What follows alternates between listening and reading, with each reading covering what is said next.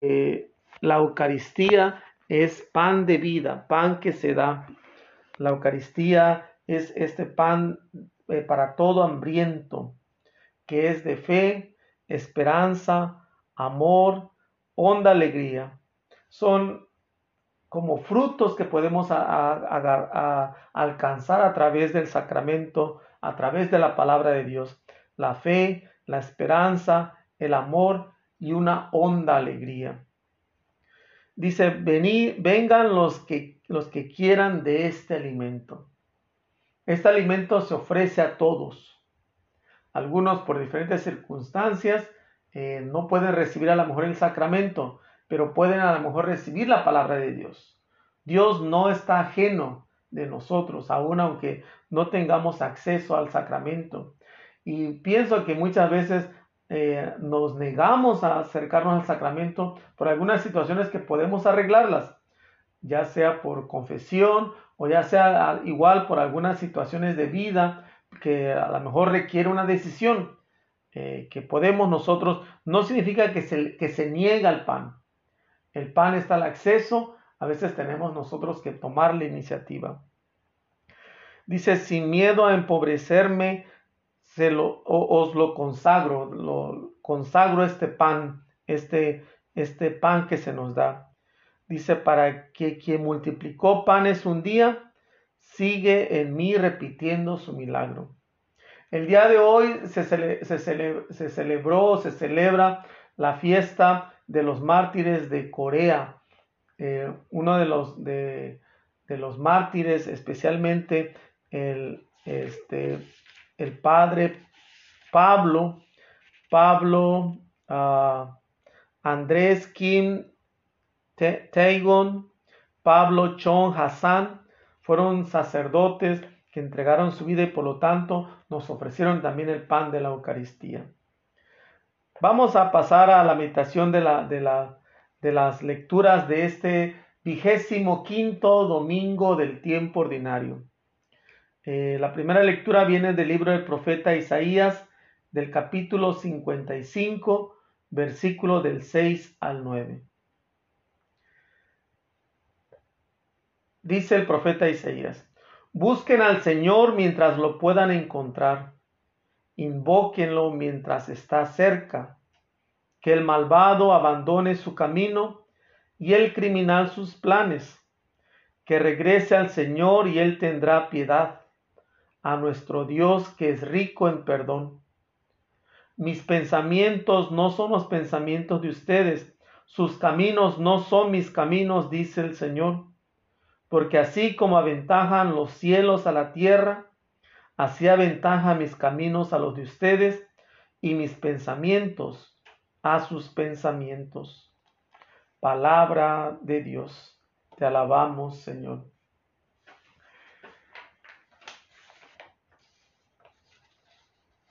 Esta primera lectura pertenece al segundo eh, Isaías, al deutero Isaías, como se le llama. Eh, este profeta anónimo del, destierro del pueblo de Israel en Babilonia. Él quiere interpretar la acción de Dios en la historia del pueblo y de todos los seres humanos. Probablemente esta, este, esta lectura es uno de los más bellos, asombrosos y conocidos textos del, libro de Isaías, especialmente por aquello que dice, mis caminos no son sus caminos. Y en cierta manera eh, quiere hacer como un resumen final donde recoge estos oráculos y exhortaciones de ese profeta anónimo del destierro eh, que quiere levantar el ánimo del pueblo. Dios no es como lo imaginamos. Y Dios no puede ser como lo imaginamos. Dios tiene que ser mucho más porque Él es Dios. A, las personas, a las cosas, podemos más o menos interpretarlas, pero a Dios no podemos realmente interpretar a Dios, porque Dios es mucho más allá de nuestro alcance. Pero una de las características que el profeta quiere reafirmar es que Dios actúa con misericordia. Es un Dios que no debemos de tenerle miedo. No es un Dios que tenemos que huirle. Ciertamente pareciera que en el Antiguo Testamento hay una carga de presentar a Dios como un Dios que debemos de temerle, un Dios que es justiciero, un Dios que va a condenar. El profeta quiere pues eh, hacerle ver a sus contemporáneos que Dios no es un Dios terrible, Dios no es un Dios alejado, Dios no es un Dios justiciero. Los caminos del Señor no son los caminos de los seres humanos, ni sus planes son como los nuestros. Se trata pues de poner de manifiesto el, el proyecto salvífico de Dios, por el que nunca se han fascinado verdaderamente los seres humanos. Es como si desearan algunos, algunos, algunas personas como que quisieran que Dios fuera duro e imposible de comprender, duro e imposible de, de poder acercarnos a Él. El profeta expresa todo lo contrario. Todos estamos llamados a buscarlo y a convertirnos a Él, porque está cercano y sin duda se deja encontrar. No huye ni se esconde. Y por eso el profeta nos habla de una manera hermosa. Busquen al Señor mientras puedan encontrar. Búsquenlo.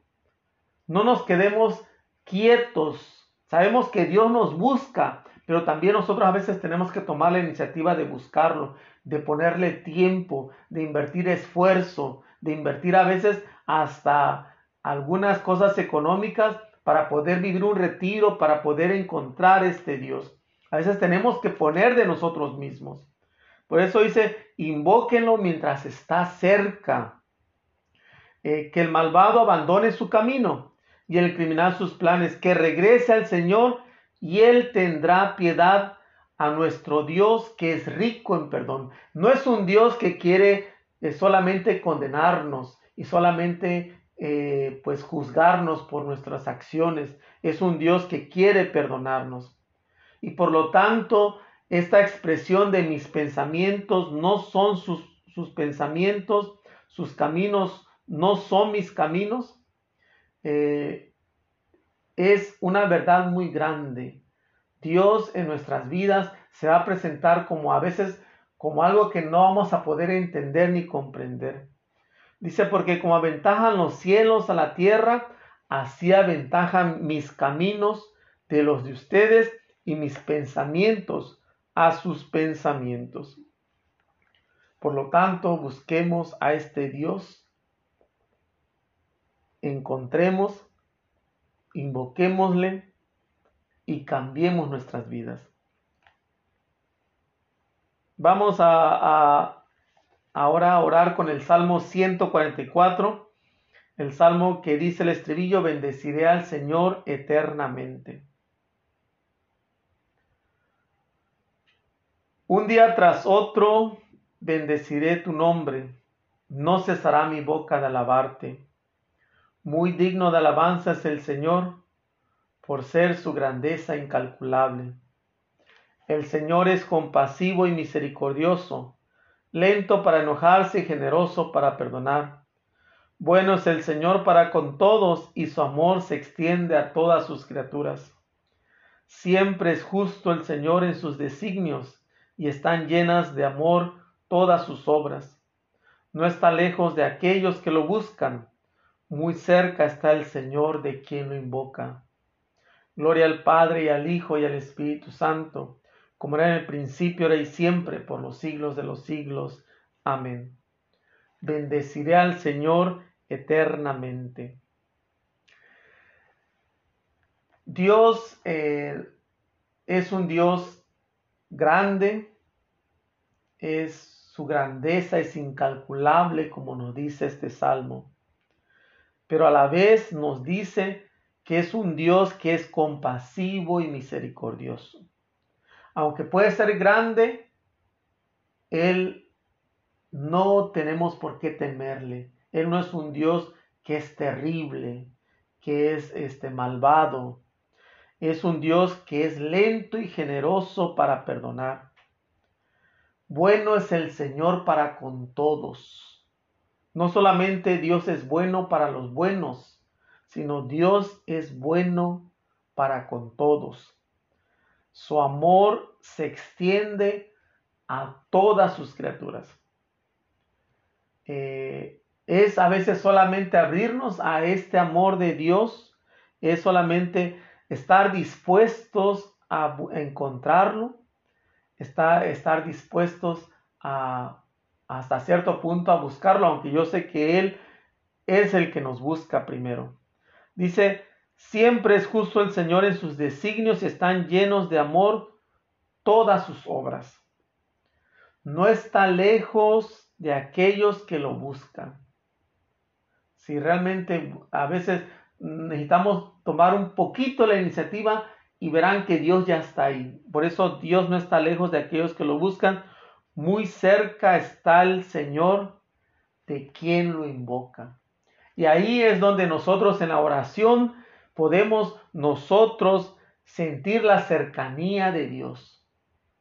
En la oración, a veces el poder ir a una iglesia, ir al Santísimo, el poder nosotros eh, buscar a través de la palabra de Dios, a través de los sacramentos, eh, para poder tener esta experiencia de la cercanía de Dios que está con nosotros, de su amor eh, que está impregnado en todas sus obras, que su amor se extiende por todas las criaturas, que el Señor es, es bueno con todos.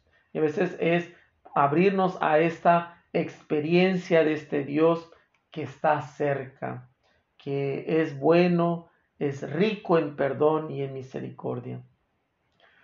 Vamos a pasar a la segunda lectura. La segunda lectura viene de la, de la, carta del apóstol San Pablo a los filipenses.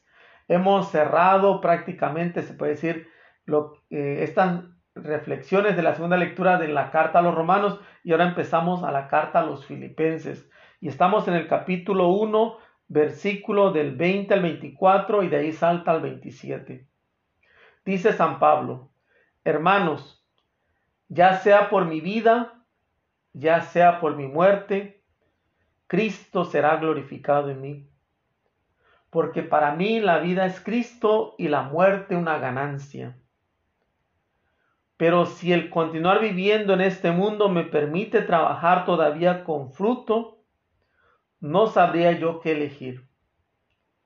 Me hacen fuerza ambas cosas. Por una parte el deseo de morir y estar con Cristo, lo cual ciertamente es con mucho lo mejor. Y por la otra, el de permanecer en vida, porque esto es necesario para el bien de ustedes.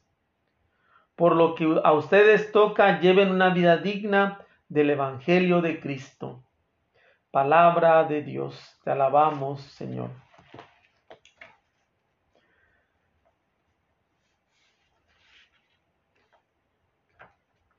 esta lectura de a los filipenses, eh, algunos que estudian e investigan, dicen que probablemente Pablo eh, lo escribió esta carta cuando estaba prisionero en Efeso.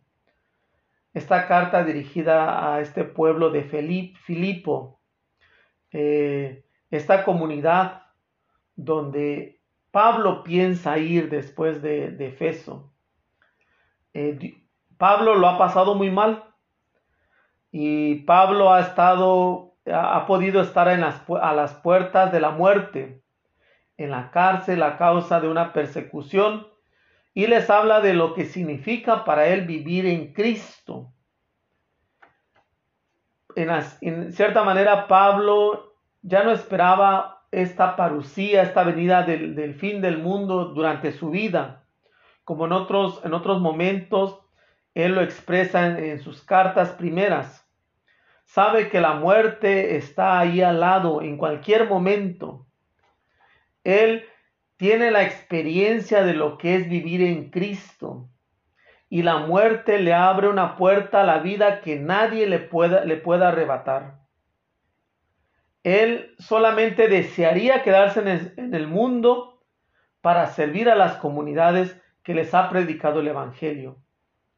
Es uno de los pasajes de Pablo eh, que más importancia tienen para la teología de la muerte y la resurrección, porque Pablo se presenta como hasta cierto punto en esta entrega a Cristo.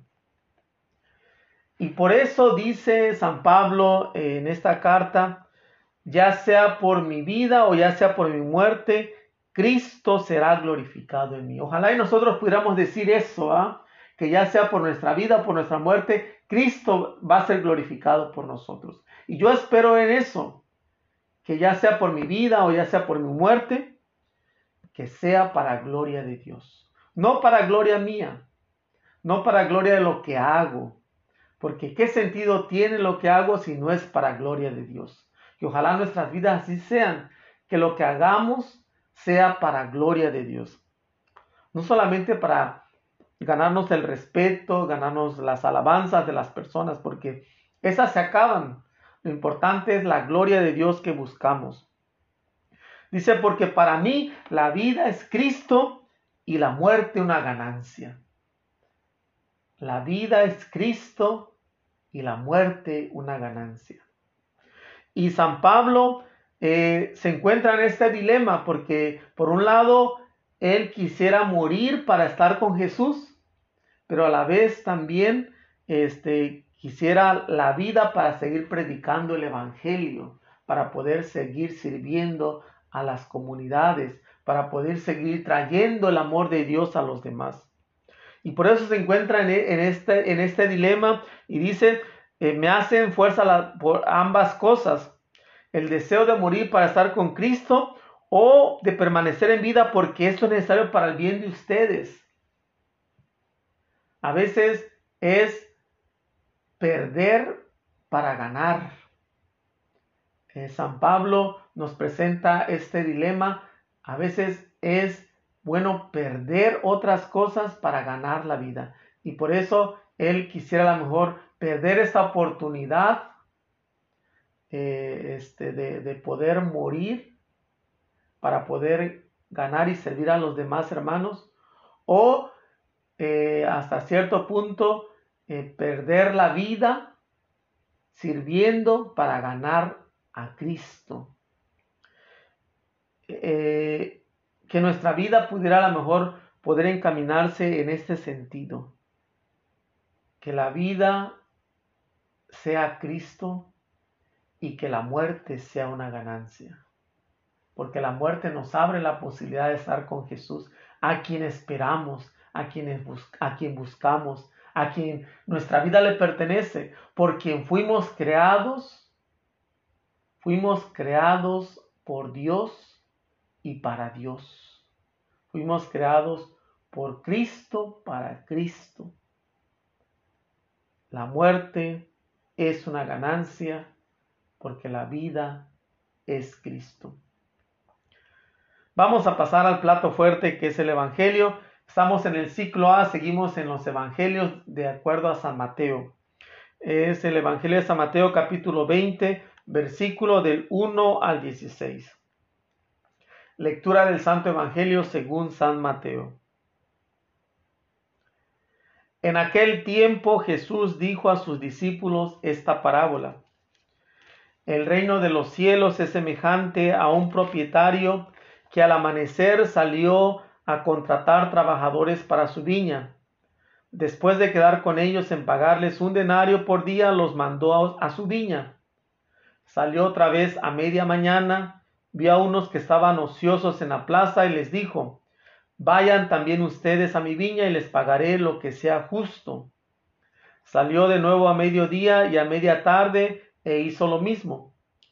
Por último salió también al caer la tarde y encontró todavía otros que estaban en la plaza y les dijo, ¿por qué han estado aquí todo el día sin trabajar? Ellos le respondieron, porque nadie nos ha contratado.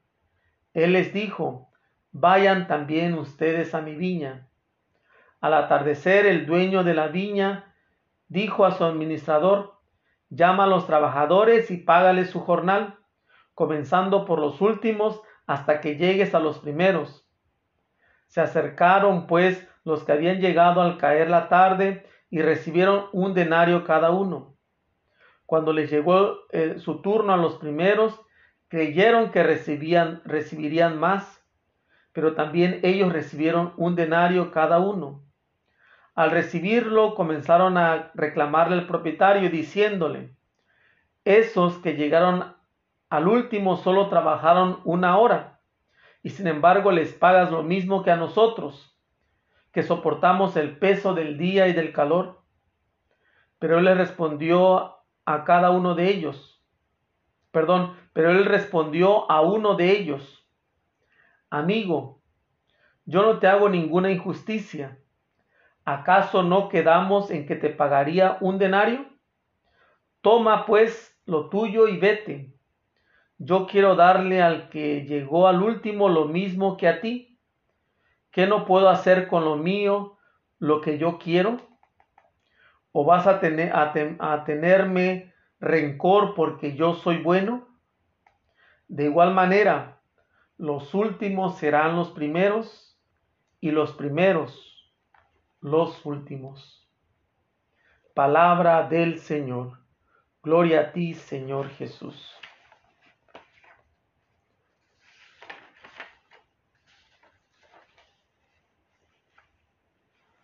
El Evangelio de Mateo, eh, ahora en este domingo 25, quiere ofrecernos la parábola de los obreros de la viña es una de las más significativas en el ámbito de la exposición que, que Jesús hacía en este eh, exponer el misterio del reino de los cielos o el rey, así como lo dice eh, San Mateo. ¿ah? Él no dice el reino de Dios, dice el reino de los cielos. Es una palabra que recuerda en su resultado final algunos aspectos a la conocida en, en, Lucas 15 como la del hijo pródigo. Se quiere hablar de, se quiere hablar de la misma persona, de Dios, bien como un padre que espera a su hijo y le ofrece misericordia, o bien como un patrón de, de, una viña que busca obreros durante todo el día. Eh, precisamente el reino de Dios lo decisivo es la salvación de los seres humanos. Y esta salvación de los seres humanos, de todos los hombres y mujeres, no funciona con los criterios de este mundo. Pareciera que esta parábola no, nos, no, a veces nos incomoda poder escuchar esta parábola de, este, de estos criterios de Dios que no son los criterios de los seres humanos. Y por eso, para entender esta parábola, tenemos que hacer referencia a la primera lectura que nos habla de Isaías, de mis caminos no son sus caminos, mis pensamientos no son sus pensamientos. Porque contrastamos eh, la, la justicia estricta que usa con los llamados a la primera hora y la misericordia o la generosidad que aplica en los últimos. Pero ahí es donde está el centro del escándalo y de lo contracultural. Así no se pensaba en tiempos de Jesús, ni ahora tampoco se puede pensar así. Que alguien que estuvo trabajando todo el día va a recibir el mismo salario de alguien que trabajó solamente una hora. Eh, se piensa que es una parábola, una parábola que se pronuncia a causa de las críticas de los fariseos. Los religiosos de toda la vida, que al final reciben lo mismo que otros. Esta parábola nos quiere hablar de la gratuidad de Dios y no un Dios que lo podemos chantajear y nos podemos ganar con los méritos y con las obras. No es un Dios que podemos negociar. La salvación va a ser gratuita y Dios va a dar lo mismo para todos. Pero es esta gratuidad de Dios, de quienes se abren a esta gratuidad de Dios. Eh, en realidad, eh, eh, en realidad no parece que la narración exija contratar hasta la última hora. Pareciera que es este dueño de la viña que quiere traer a los más que pueda para, para su viña. Es este Dios que busca de una, de otra manera, llamar a todos hacia Él. Y por eso yo creo que si hablamos en esta manera simbólica, en esta manera figurada de que algunos Dios los llamó desde muy pequeños y hay gente que pueden ser, este, se puede decir, santos o bien portados o bien entregados desde muy pequeños. Hay otros que pueden ser cuando están adolescentes, otros cuando están más jóvenes, otros cuando son jóvenes adultos, otros cuando son adultos, otros cuando están avanzados en edad. Dios va a llamar a las diferentes horas, a los diferentes momentos. Es así como funciona el reino de Dios y no el mundo. Y así se hace justicia de una forma absolutamente distinta a la de cualquier otra institución. Para entender mejor la parábola hay que tener en cuenta este trabajo de sol a sol. Eran 12 horas eh, del día y se dividían habitualmente de tres en tres. Supongamos que de las 6 de la mañana a las 6 de la tarde, este, los primeros jornaleros fueron contratados a las 6 de la mañana y los últimos fueron contratados a las 5 de la tarde la undécima hora, como se le dice. Y, es a ellos a los que le dice el dueño de la viña, ¿por qué están aquí todo el día sin hacer nada? Eh, imaginemos en este contexto Jesús en su actitud de recibir y de acoger a los pecadores contra la mentalidad legalista y puritana de los controladores de las leyes de la pureza y la santidad esta llamada a los paganos, esta llamada a todos, especialmente a los más alejados, para que regresen a Dios. Es este Dios que este, nos quiere presentar Jesús. Esta parábola quiere enseñar una cosa decisiva. Así es Dios con respecto a la salvación. Eh, Dios quiere salvar a todos. Es el Dios de Jesús. Es el mensaje radical del Evangelio del reino de los cielos. Es esta, esta historia que, que puede generar, yo creo que eh, muchas contrariedades en nosotros. Y esta parábola que puede a lo mejor manifestarse también en aquellos que a lo mejor se portaron mal todo el tiempo y que en el último momento se, se arrepienten y reciben el reino de Dios. En comparación de aquellos que pasaron toda su vida entregada a Dios, entregada a, la oración, entregada a tantas cosas y que recibe el mismo premio como aquel que se convirtió de última hora. Es este Dios que puede salvarnos en el último instante. Es este Dios que espera en su amor misericordioso que la persona hasta el último momento pueda recibirlo. Hay una historia que escuché eh, eh, escuchando, meditando esta, esta, palabra, esta, esta lectura, esta parábola de, una situación en, Chicago de una persona que pues era este, pues muy mala, eh, era drogadicto y, a lo mejor robaba y hacía tantas cosas malas y, creo que hasta asesinaba y que de última hora este, él enferma, él, él está en la cárcel, pide a un sacerdote, se confiesa y muere esa persona. Y, le preguntan al sacerdote si esta persona iría al cielo. Y dijo, bueno, pues si se arrepintió de última hora, este, posiblemente puede ser que, que vaya al, purgatorio, pero sí va a ir al cielo, va a ir al cielo porque se arrepintió. Eh, él, va a ir al cielo tal y como, eh, de hecho este sacerdote decía, tal como San Francisco de Asís va a ir al cielo, fue al cielo, pues así va a ir también esta persona. Y esto generó una gran controversia, que cómo era posible que este, esta persona recibió lo mismo que San Francisco.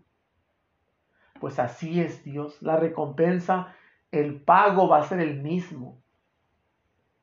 Y no, y no es para solapar y decir, bueno, pues hago lo que yo quiera, hago todo el mal que yo quiera, al final me arrepiento y pues ya voy a llegar al cielo.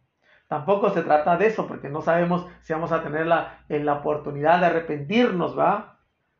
Pero también es amar lo que, lo que nosotros creemos es amar esta vida con Jesús, que no va a ser tampoco una opresión. Esta vida que nosotros hemos, si realmente está basada en el, en el verdadero amor a Dios, en el verdadero amor que es Dios al final de cuentas, no puede ser como una carga. No podemos decir que este, la oración y todo lo que hacemos, todas las prácticas, va a ser una carga y es un sacrificio que estamos haciendo. Porque no se trata tampoco a lo mejor de que crezcamos con este, con este recelo de decir, bueno, este, yo lo hago porque yo voy a ganar el cielo. Como si por nuestras acciones vamos a, a, merecer el cielo en sí. Cuando sabemos que el cielo es un, don gratuito. Lo hacemos porque nosotros queremos agradar a Dios, porque amamos a Dios, porque de, de ahí agarramos vida, agarramos fuerza. Es esta gratuidad de Dios y al final, si es un amor auténtico, también debemos de buscar que los demás, aunque sea en el último momento, puedan alcanzar el cielo, puedan recibir lo que nosotros, a lo mejor que hemos estado tanto tiempo, que hemos invertido tantas cosas por Dios, también lo alcancen ellos. Ese es el corazón de Dios. Y por eso, aunque pareciera injusta esta parábola, de, estos trabajadores que han estado de sol a sol trabajando y reciben el mismo pago que los demás, es esta generosidad de Dios para con todos. Es una hermosa parábola que a lo mejor vale la pena volver a, recordar algunas cosas. Este que, eh, dueño de la, viña que salió al amanecer y a contratar a trabajadores, y quedó con ellos de darles un denario por día y los mandó a la viña. Salió a media mañana, dice eh, que hacen a los que estaban, que estaban de ociosos en la plaza y les dijo, vayan también ustedes a mi viña y les pagaré lo que sea justo. Sale al, mediodía, a la media tarde. Al caer la tarde, dice, encontró a otros que estaban en la plaza y le dijo, ¿Por qué han estado aquí todo el día sin trabajar? Y ellos responden, porque nadie nos ha contratado. A veces es esta oportunidad, este privilegio que nosotros tuvimos de conocer a Dios en nuestras vidas en, una edad corta, en una edad de joven, ¿va? O, a corta edad, que otros no han tenido el privilegio, no han tenido el honor de, tenerlo y de vivirlo. Porque a lo mejor nadie les, les habló, nadie los invitó, nadie estuvo ahí. Y ahí es donde está esta labor evangélica de nosotros de poder llevar la palabra a todos. Porque a lo mejor habrá algunos como estos donde nadie los había contratado, nadie había estado ahí para ellos para poder mostrarles el camino a la viña del Señor. Dice, vayan ustedes también a mi viña. Dice, el dueño de la viña dijo al administrador, llama a los trabajadores y págales, empezando por los últimos hasta que llegues a los primeros. Eh, llamó a los que eran de la undécima hora y recibieron un denario cada uno. Cuando llegó el turno a los primeros, creyeron que recibirían más, porque parecía lo justo si han trabajado más, se les va a pagar más. Y esos son los pensamientos, la justicia humana, que a veces la justicia humana no se compara con la justicia de Dios. La justicia humana, por muy buena que parezca, la justicia humana nunca va a ser como la justicia de Dios. Aunque a veces se base en, en los valores evangélicos, la justicia humana va a ser diferente a la justicia de Dios. Y cuando recibieron lo, este, eh, se dieron cuenta, dice, van y le reclaman al propietario esos que llegaron al último solo trabajaron una hora y sin embargo les pagan lo mismo que a nosotros, que soportamos el peso del día y del calor. Y ahí se ve la falta de caridad, lo que no es auténtico, lo que, lo que realmente no es la gratuidad de saber que estamos ocupados, que estamos trabajando. Esa es la falta de, de agradecimiento por lo que Dios nos ha dado la oportunidad a veces nos sentimos forzados a trabajar en la viña de Dios y no debe de ser así.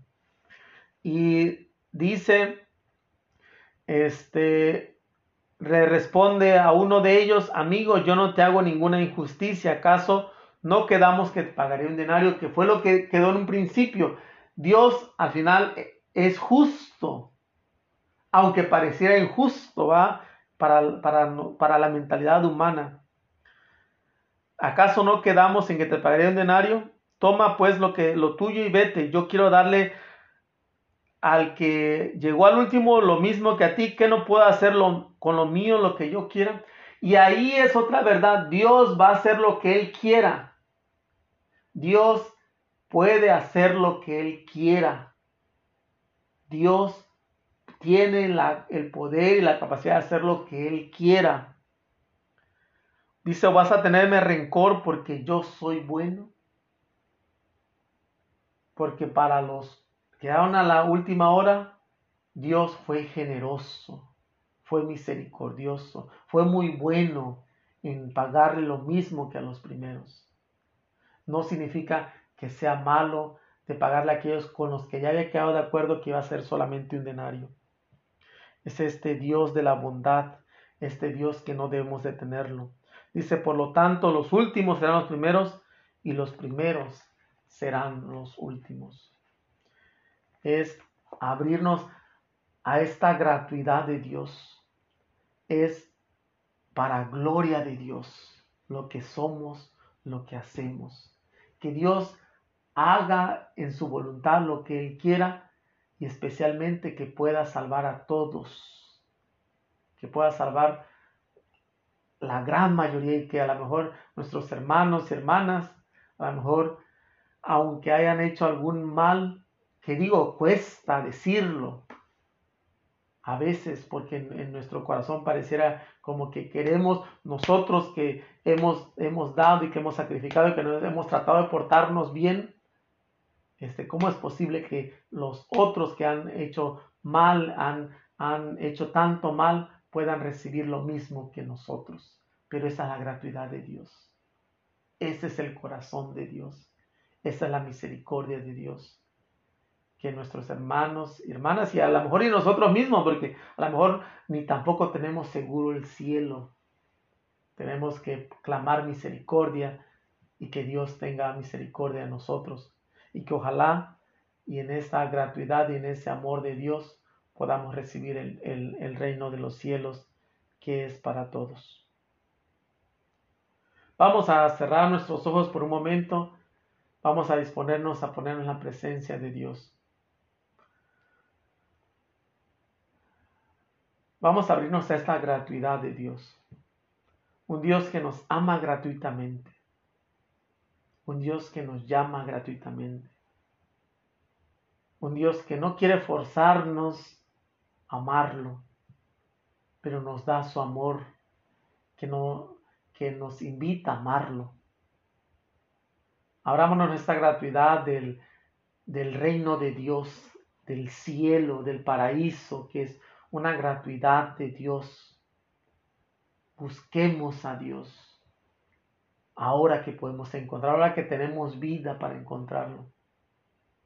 Abrámonos a esta riqueza de la gracia de Dios que puede transformar nuestras vidas, que puede hacer nuestras vidas mejores, que puede transformar nuestras realidades. Abrámonos a esta gracia de Dios que puede transformar, cambiar nuestros corazones. Este Dios que nos ha llamado, que te ha llamado, en la edad que te haya llamado, nunca es tarde para poder abrirnos a la misericordia de Dios y al amor de Dios y abrámonos a esta capacidad de trabajar en la viña, de dar nuestra vida, de desvivirnos, de desgastarnos por la viña del Señor, por alcanzar esta recompensa que al final no sea solamente para nosotros, sino sea para muchas personas también. Y aunque Dios nos haya amado desde pequeños o desde muy jóvenes, que a otros que llame después que puedan recibir la misma, esta misma recompensa. Que nos abramos a esta recompensa y que podamos ser merecedores de esta recompensa. Que tengamos esta vida de, de saber que nuestra vida es Cristo y la muerte una ganancia. Que Dios sea glorificado en nuestra vida, a través de nuestra vida, a través de nuestra muerte. Que Dios sea quien nos abra la capacidad de poder, aún a, los que no queremos, aún los que no nos caen bien, aún aquellos que a lo mejor han hecho un, gran mal en el mundo, que ojalá ellos también puedan convertirse y alcancen el reino de los cielos, aún la gran maldad que han hecho, que puedan arrepentirse y alcancen el reino de Dios. Y que nuestros pensamientos, nuestras vidas, puedan encaminarse a los pensamientos y a la vida de Dios. quiero hacer este primer día de la novena a San, a San Miguel Arcángel. Dios y Señor de los ángeles, a quienes encomiendas la, la guarda de los seres humanos, ofrezco los merecimientos de estos soberanos espíritus y los del príncipe de los ángeles, San Miguel, que por sí y por medio de sus ministros guarda la, naturaleza humana, que me guardes de todo pecado, me concedas una pureza angélica y otorgues lo que pido en esta novena a mayor honra y gloria tuya. Voy a rezar solamente un Padre Nuestro en Ave María, este, en honor de, de esta novena. Padre nuestro que estás en el cielo, santificado sea tu nombre.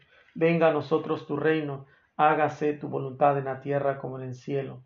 Danos hoy nuestro pan de cada día. Perdona nuestras ofensas como también nosotros perdonamos a los que nos ofenden. No nos dejes caer en tentación y líbranos del mal. Amén. Dios te salve María, llena eres de gracia. El Señor es contigo. Bendita eres entre todas las mujeres. Bendito es el fruto de tu vientre, Jesús. Santa María, Madre de Dios, ruega por nosotros pecadores, ahora y en la hora de nuestra muerte. Amén. Glorioso príncipe de la corte del cielo, excelentísimo arcángel San Miguel, gran primer ministro de Dios, amigo de Jesucristo y muy favorecido de su Santísima Madre, defensor de la Iglesia y abogado de los seres humanos, pues tanto favorecen eh, a, tus, devotos, haced, hagan que, yo os sepa amar y servir, y alcánzame del Señor lo que deseo y pido en esta novena, a mayor honra y gloria tuya, suya y provecho de mi alma.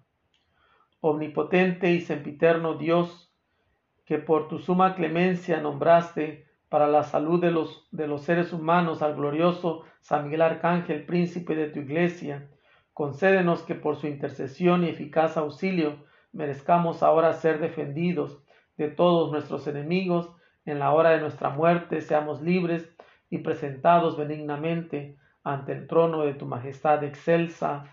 Amén. San Miguel Arcángel, ruega por nosotros. Quiero contarles este una, una quiero eh, leerles una reflexión. Dice, no esperes. No esperes una sonrisa para ser gentil. No esperes ser amado para amar. No esperes estar solo para reconocer el inmenso valor de un amigo. No esperes el luto del mañana para reconocer la importancia de quienes están hoy en tu vida. No esperes tener el mejor de los empleos para ponerte a trabajar. No esperes la, nostalgia del otoño para recordar un consejo. No esperes la enfermedad para reconocer qué tan frágil es la vida. No esperes a la persona perfecta para entonces enamorarte. No esperes el dolor para pedir perdón. No esperes la separación para buscar la reconciliación. No esperes el dolor para elevar una oración. No esperes elogios para creer en ti mismo. No esperes que los demás tomen la iniciativa cuando sabes que tú has sido el culpable. No esperes el yo también para decir te amo.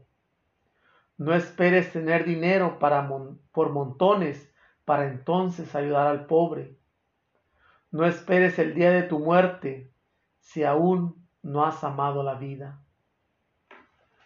Es una hermosa ah, reflexión realmente para no esperar, no esperar una sonrisa para ser gentil, no esperar ser amado para amar, no esperar estar solo para reconocer el valor de un amigo, no esperes el luto para, para, para reconocer la importancia de quienes están hoy en tu vida. Eh, no esperes tener el mejor empleo para ponerte a trabajar. no esperes la, nostalgia del otoño para recordar un consejo. Eh, no esperes la enfermedad para reconocer lo frágil que es la vida. No esperes la persona perfecta para enamorarte. No esperes el dolor para pedir perdón, la separación para la reconciliación, el dolor para elevar una oración, los elogios para creer en ti mismo, que los demás tomen la iniciativa para reconocerte eh, culpable. No esperes el yo también para decirte amo. No esperes tener dinero para ayudar al pobre. No esperes el día de tu muerte para aprender a amar la vida. No esperes. No esperes eh, más tiempo para encontrarte con Dios, no esperes más tiempo para arrepentirte, no esperes más tiempo para cambiar tu vida, no esperes más tiempo para ser feliz, no esperes más tiempo para pedir perdón, no esperes más tiempo para mostrar la alegría de ser hijo de Dios, no esperes más, es ahora, en esta vida, en este momento, en este instante. El Señor esté con ustedes y la bendición de Dios Todopoderoso, Padre, Hijo y Espíritu Santo, descienda sobre ustedes y permanezca para siempre. Amén.